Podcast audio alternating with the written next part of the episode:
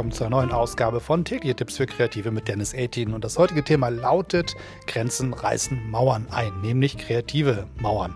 Und zwar geht es darum, dass man ganz häufig eine Aufgabe gestellt bekommt. Entweder stellt man sich die selber, ein Kunde stellt sie einem oder ein Vorgesetzter oder ein Team sagt, wir müssten mal aber folgendes eine Lösung finden.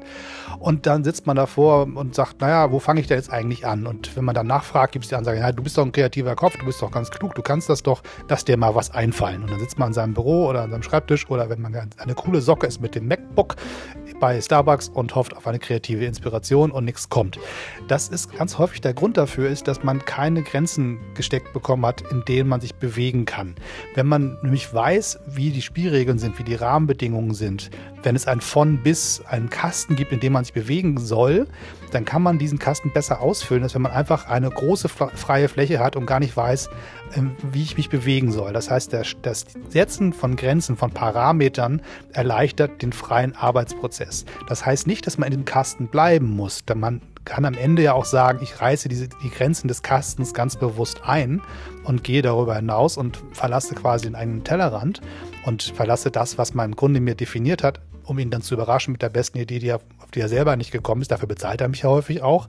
Aber was man sagt, sagt mir ganz genau, in welchem Rahmen ich mich bewegen muss. Dann fülle ich diesen Kasten sehr klug aus und wenn ich dann den Kasten ausgefüllt habe, dann sage ich, okay, an folgender Stelle sprengen wir den Rahmen und gehen ganz bewusst darüber hinaus. Und so durch die Grenzen, die man gesetzt bekommt, kann man wesentlich einfacher ein Produkt abliefern, was am Ende alle Mann glücklich macht. Das heißt, sowas wie eine Budgetgrenze zum Beispiel oder eine Fähigkeitengrenze. Unsere Leute können Folgendes umsetzen. Damit haben die Erfahrungen. Oder unser ähm, Markenprofil ist folgendes. Das ist so, werden wir wahrgenommen. Bitte beweg dich in diesem Rahmen.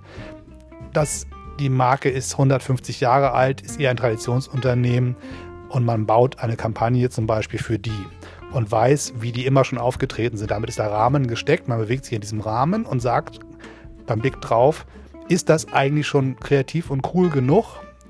Ist das gut so oder muss ich ganz bewusst diesen Rahmen verlassen des Erwartbaren? Aber erstmal muss ich das Erwartbare kennen, um zu wissen, wo ich ausbrechen kann aus dem Rahmen. Das heißt, lasst euch gerne vorher beim Arbeitsauftrag auch gerne mit zwei, drei nervigen Rückfragen die Grenzen aufzeigen, die ihr bewegen sollt. Und dann haltet ihr sie ein, solange ihr wollt. Und am Ende sagt ihr, ab hier verlasse ich diese Spielregeln und gehe einen Schritt drüber hinaus.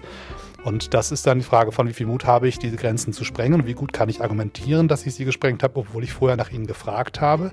Aber ein weißes Blatt Papier ist einfach das Schwierigste, was man haben kann als Kreativer, weil man gar nicht weiß, was genau soll ich eigentlich tun, wo geht eigentlich die Reise hin. Also ein bisschen Guidance im Vorfeld einzufordern, ist gar nicht so verkehrt.